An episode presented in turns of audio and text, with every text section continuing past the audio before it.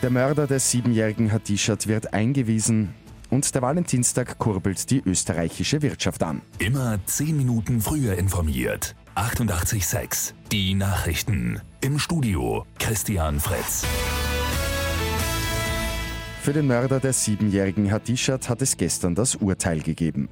Zwölf Jahre Haft samt Einweisung in eine Anstalt für geistig abnorme Rechtsbrecher.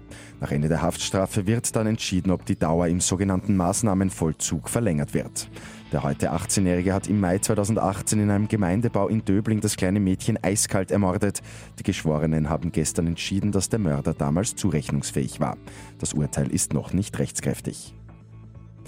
Jeden Tag steigt in China die Zahl der Todesopfer durch das Coronavirus. Mittlerweile sind über 1500 Menschen an den Folgen gestorben, über 65.000 weitere sind erkrankt. Der heutige Valentinstag bringt guten Umsatz für den heimischen Handel. Über 60 Prozent der Österreicher kaufen Geschenke, dafür geben sie im Schnitt über 50 Euro aus. Peter Buchmüller, Handelsobmann der Wirtschaftskammer Österreich, mit wie viel Umsatz kann insgesamt gerechnet werden? Es wird in Österreich ein Gesamtvolumen von etwa 170 Millionen Euro zu Valentin für Geschenke ausgegeben. Das beliebteste Geschenk sind nach wie vor Blumen.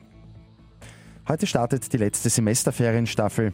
Los geht's für rund 350.000 Schülerinnen und Schüler in Oberösterreich und in der Steiermark.